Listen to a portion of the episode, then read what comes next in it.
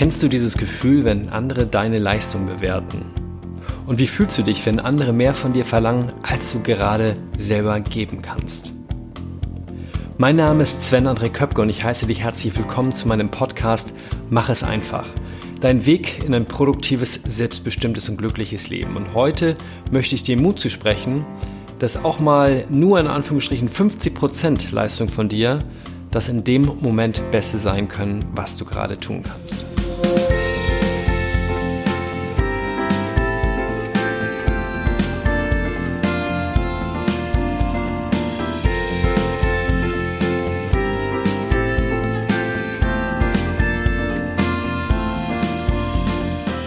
Ich freue mich, dass du heute in der 63. Folge meines Podcasts mit dabei bist und sage vielen Dank dafür. Ja, was dir dabei helfen kann, die beste Version von dir täglich wach zu kitzeln, das ist ein sogenannter positiver Workshop. Und was das ist und wie du ihn abhältst, äh, darum ging es in der letzten Folge. Den Link dazu findest du auch in den Show Notes von heute. Ich starte mal direkt mit dem Zitat äh, der heutigen Folge und das kommt von keinem anderen als Sean Connery oder Sir Thomas Sean Connery, der 1930 geboren wurde und ehemaliger schottischer Schauspieler und äh, Oscar-Preisträger ist. There's nothing like a challenge to bring out the best in a man. Nichts ist hilfreicher als eine Herausforderung, um das Beste in einem Menschen hervorzubringen. Ich glaube ja, dass oft weder die anderen noch wir selbst wissen, wann wir etwas richtig, richtig, richtig gut machen, beziehungsweise ob das gerade unser Bestes ist. Vor allem, wenn wir anfangen, das Ganze objektiv zu messen. Denn schließlich sind wir alles Menschen und keine Maschinen. Anders gesagt, nicht der direkte Wettstreit mit einer anderen Person an sich, sondern eine herausfordernde Situation im Allgemeinen lässt uns oft wachsen. Das ist zumindest so meine Erfahrung. Und daran können wir dann auch eher erkennen, ob wir gerade das Beste geben. Denn nur weil wir in Anführungsstrichen schlechter sind als jemand anderes, heißt es das nicht, dass wir gerade nicht unser Bestes geben. Doch wie sieht so eine herausfordernde Situation aus? Letzten Endes ist doch alles herausfordernd, was neu für uns ist. Das kann eine komplett unbekannte Situation sein, also etwas, das du noch nie vorher erlebt hast, oder eine zwar dir bekannte Situation, doch eine ganz neue Umgangsweise damit. Ein Beispiel wäre beim Autofahren. Bisher bist du vielleicht immer nur Schaltgetriebe gefahren und jetzt sollst du zum ersten Mal in einem Automatikauto sitzen. Das ist zwar leichter als umgekehrt, ähm, doch ich erinnere mich noch, als ich früher als Jugendlicher mal mitgefahren bin, also bevor ich selbst fahren konnte und durfte vor allem, habe ich immer halt, ja, bin ich bei meinen Eltern mitgefahren und die hatten immer Autos mit Schaltgetriebe. Und als ich dann das erste Mal im Auto von der Mutter meines besten Freundes mitgefahren bin, ähm, die hat ein Automatikgetriebe gehabt in dem Auto, habe ich gedacht so, äh, das ist ja genauso kompliziert oder noch schlimmer. Statt Zahlen 1 bis 5 muss man hier Buchstaben lernen und zuordnen. P, N, R, D und jetzt bei den neueren Autos, schnelleren Autos auch S, der Sportgang. Das heißt, die Theorie dahinter war ziemlich ja, war eigentlich nicht leichter. Denn erst beim selber machen, bei der praktischen Umsetzung habe ich dann den Unterschied wirklich erkannt und die Vor- und Nachteile von beiden Seiten kennengelernt. Also, jedes Mal, wenn wir etwas lernen, ist das eine Herausforderung. Egal, ob wir das theoretische Wissen lernen oder in die praktische Umsetzung gehen. Und der Nachteil der Theorie aus meiner Sicht ist, ähm, du stellst dich erst der Herausforderung, die Theorie zu lernen, und das hat meist theoretisch, äh, ja, ist also theoretisch und hat nichts Praxisnahes an sich, wie der Name schon verrät. Und wenn du dann die Theorie in die Praxis umsetzen willst, dann stellst du dich einer neuen Herausforderung. Und oft erkennen wir dann erst bei dieser praktischen Umsetzung, ob das Ganze wirklich etwas für uns ist. Ob es uns also Spaß macht, ob wir darin gut sind oder uns zumindest vorstellen können, gut darin zu werden. Das heißt, wir verbrauchen aus meiner Sicht viel Zeit und Energie für die Theorie, ähm, bevor jeder Einzelne feststellen kann, ob es ihr oder ihm wirklich nützt. Praktischer, im wahrsten Sinne des Wortes, wäre doch, wir lernen erst die Praxis und wenn uns das dann Spaß bringt, dann lernen wir auch die Theorie dahinter. Ein Beispiel aus meinem Leben möchte ich dir bringen. So, meine Yogalehrerausbildung, die ich vor, äh, lass mich rechnen, es sind jetzt glaube ich auch schon sieben Jahre her gemacht habe. Oder sechs Jahre ungefähr. Ich glaube, sechs Jahre waren das. Ähm, und die habe ich erst gemacht, nachdem ich schon gut zehn Jahre, äh, zehn Jahre Yoga regelmäßig praktiziert habe. Und ich gemerkt habe, wie viel Spaß mir Yoga macht und wie gut es mir tut. So, und dann habe ich darauf aufbauend eine tiefer gehende Ausbildung angeschlossen, also die zugehörige Theorie gelernt. Und das fiel mir dann nicht nur leichter, sondern ich wusste auch, wofür, wofür ich das mache. Ja, schließlich habe ich mich für beides selbst entschieden. Also für einerseits irgendwann mal mit Yoga anzufangen und zweitens dann darauf auf, aufbauend noch eine Ausbildung ähm, draufzusetzen. Ein anderes Beispiel. Die Seminare, die ich in der Firma gebe, die sind schon sehr praxislastig, sage ich jetzt mal so aus meiner Perspektive. Und oft kommt auch dort die Praxis vor der Theorie.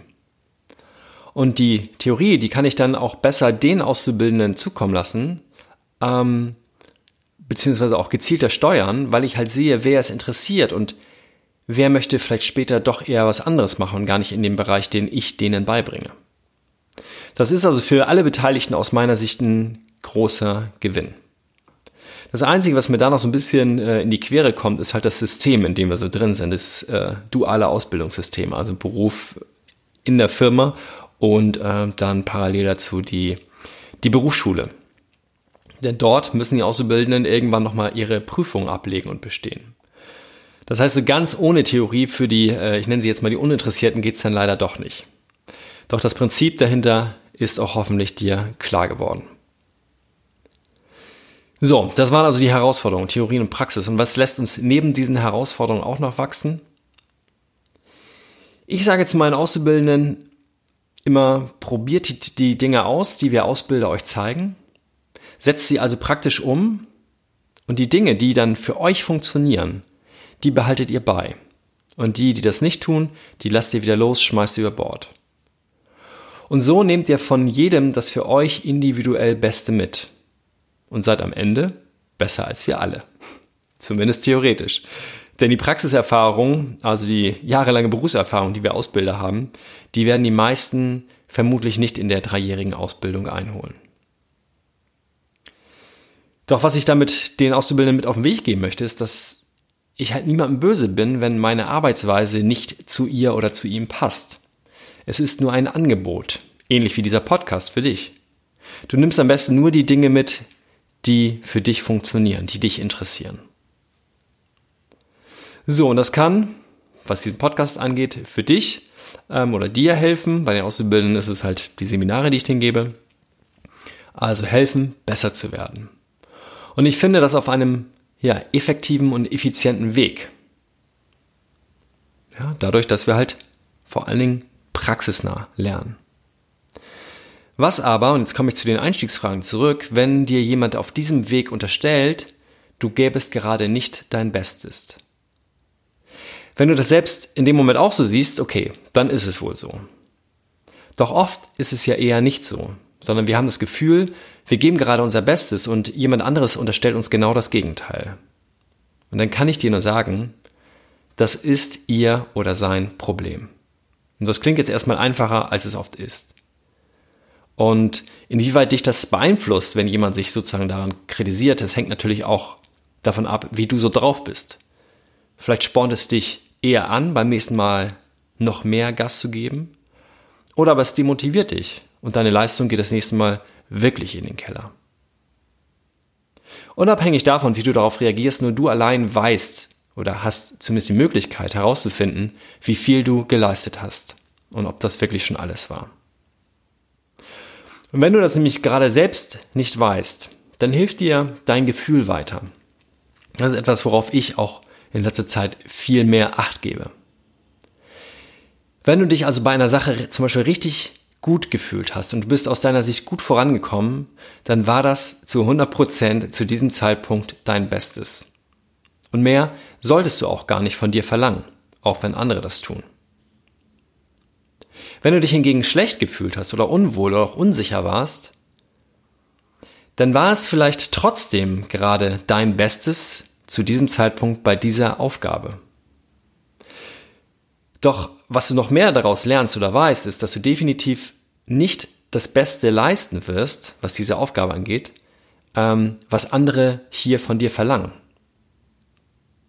Das heißt, etwas, was dir gar keinen Spaß macht, da kannst du niemals der Beste werden oder das Beste liefern.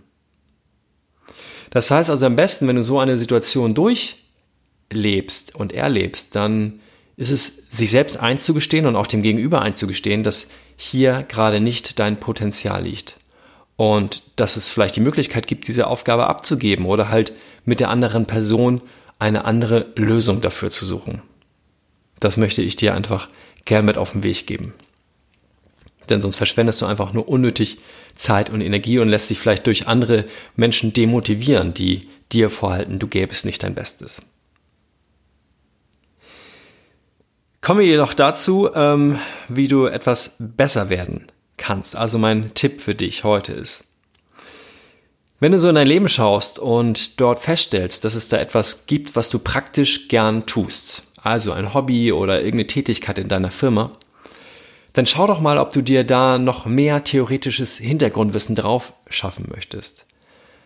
Vielleicht entdeckst du so ein Gebiet, in dem du dich spezialisieren möchtest und ein richtiger Profi werden willst.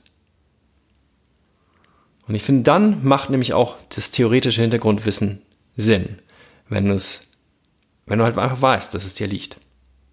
In der Praxis. Und wenn du hingegen einen neuen Job oder eine Karrierechance angehen möchtest und dafür aber erst in die Abendschule musst oder ein Fernstudium neben dem Beruf anstrebst, dann empfehle ich dir ganz klar, erst ein Praktikum zu machen oder eine Hospitation, also erst in die Praxis zu gehen und die mal auszutesten für dich, bevor du sehr viel Zeit und Energie in ein Thema steckst, das dir dann vielleicht später in der Praxis gar nicht so liegt. Und gerade in größeren Firmen sind da ähm, ja, habe ich so festgestellt aus meiner eigenen Erfahrung, aber auch von anderen, die mir das erzählt haben, dass da gerade Vorgesetzte häufig sehr offen sind, weil die natürlich auch wissen, wie viel Zeit und Energie sie in ihre Mitarbeiter investieren oder die die, also in dem Fall du, investierst und dann vielleicht nicht voll für die Firma da bist. Das heißt, denen liegt auch daran, dass du halt erst richtig aus, mal ausguckst, äh, passt das zu mir. So, kommen wir zu produktiv, selbstbestimmt und glücklich. Ich finde, und da stimmst du mir wahrscheinlich zu, jeder ist produktiv in den Dingen, die er gerne tut. Da läuft dann irgendwie alles wie von allein. Und genau diese Aufgaben, die sollten wir so oft wie möglich machen, denn das sind einfach unsere Stärken, die liegen uns. Selbstbestimmt, ja, wenn ich mich mit diesen Dingen, die mir liegen, also mit meinen Stärken verwirklichen kann also damit ja mein Lebensunterhalt verdienen kann, damit in meinem Beruf vorankomme, damit anderen Menschen helfen kann. Dann fühle ich mich selbstbestimmt. Und glücklich, wenn ich mich am Ende eines schönen, produktiven Tages richtig gut fühle. Wenn ich also die beste Version von mir selbst war an dem jeweiligen Tag. Ein kleiner Ausblick zum Ende. Ich plane zurzeit so die ersten Interviews für 2019 und da sind echt interessante Menschen dabei. Die werden dir wieder ganz andere Einblicke in das Thema dieses Podcasts geben und dir helfen, die beste Version von dir selbst zu werden. Oder zumindest diese Version leichter zu erkennen. Ich hoffe, du bist, was die Interviews angeht, genauso gespannt wie ich, denn auch ich nehme jedes Mal irgendwie neue Dinge für mich mit raus und probiere sie äh, in der Praxis aus. Ich sage dir heute nochmal vielen Dank für deine wertvolle Zeit, die du in die heutige Folge gesteckt hast und mit mir geteilt hast. Und wenn es dir gefallen hat, dann freue ich mich über eine gute Bewertung bei iTunes. Gerne einmal die 5 Sterne anklicken oder auch einen kurzen 2-3-Zeiler schreiben, wenn dir etwas ganz besonders gut gefallen hat oder auch wenn du einen Wunsch hast an mich. Dann sage ich Tschüss, bis zur nächsten Folge. Mach es einfach für dich. Dein Sven.